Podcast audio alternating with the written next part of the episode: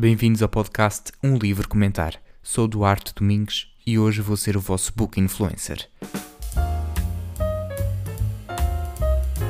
Olá a todos, obrigado por estarem desse lado. Se ainda não fizeram, não se esqueçam de subscrever o podcast para não perderem nenhum episódio. Relembro que podem ouvir este podcast nas maiores plataformas de streaming como Spotify, Apple Podcasts, Google Podcasts e YouTube. Também podem seguir no Instagram, DPDIG, Facebook, página Duarte ou Duarte Domingos e Twitter, DPDTWT. Se há uma obra que deve ser lida, é sem dúvida O Príncipezinho.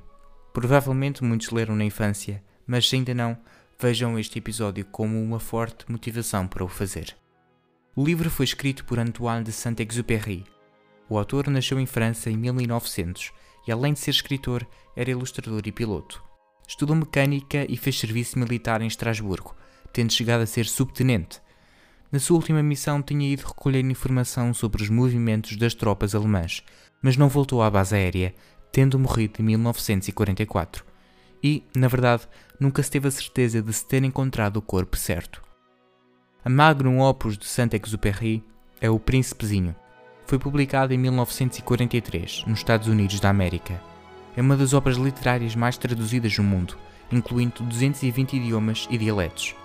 As ilustrações originais são também do autor, e a tradução para português foi feita por Joana Varela.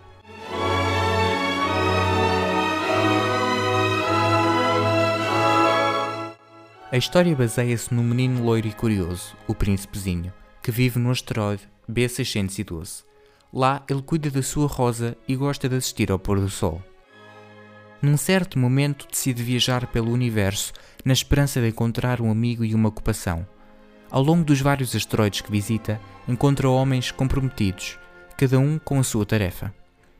Mas chega sempre à mesma conclusão de que as pessoas crescidas são mesmo muito esquisitas. No entanto, o príncipezinho não acha o acendedor de candeeiros ridículo, ao contrário dos moradores dos outros asteroides, considerando a sua amizade com este.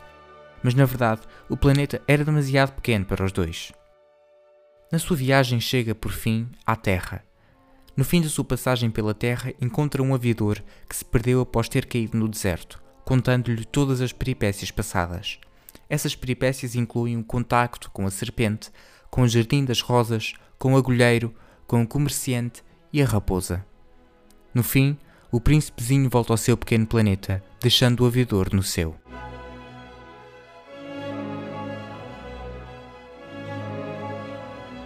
Devo começar por dizer que este livro é uma genuína obra-prima de uma mente, de certo, espantosa e humanista.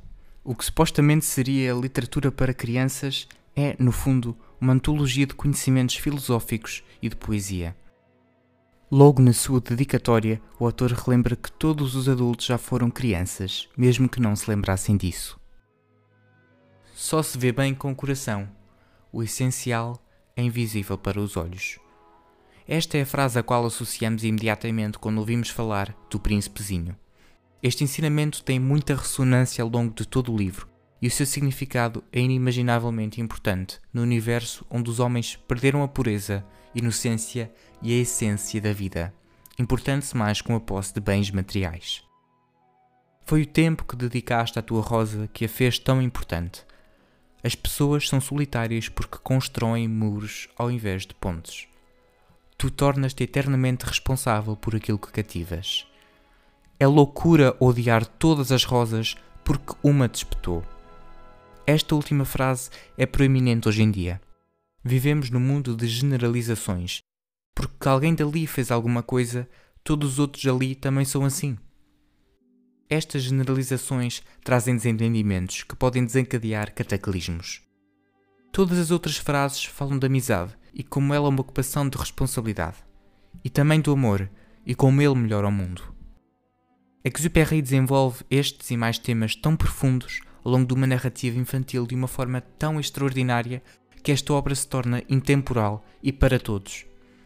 Cada capítulo traduz um ensinamento, cada personagem encarna uma lição de vida que tantos demoram para entender, numa linguagem tão simples e numa forma de contar a história cativante.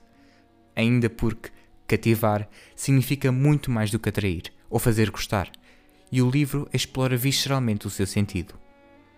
A leitura desta obra é imprescindível e quem já a leu, convido a reler. E se ainda não consegui atrair a vossa atenção, leiam apenas as duas primeiras páginas e talvez já fiquem uma tarde a saborear as palavras de sabedoria. O essencial invisível para os olhos. Resta-me desejar boas leituras e até ao próximo episódio de Um Livro Comentar.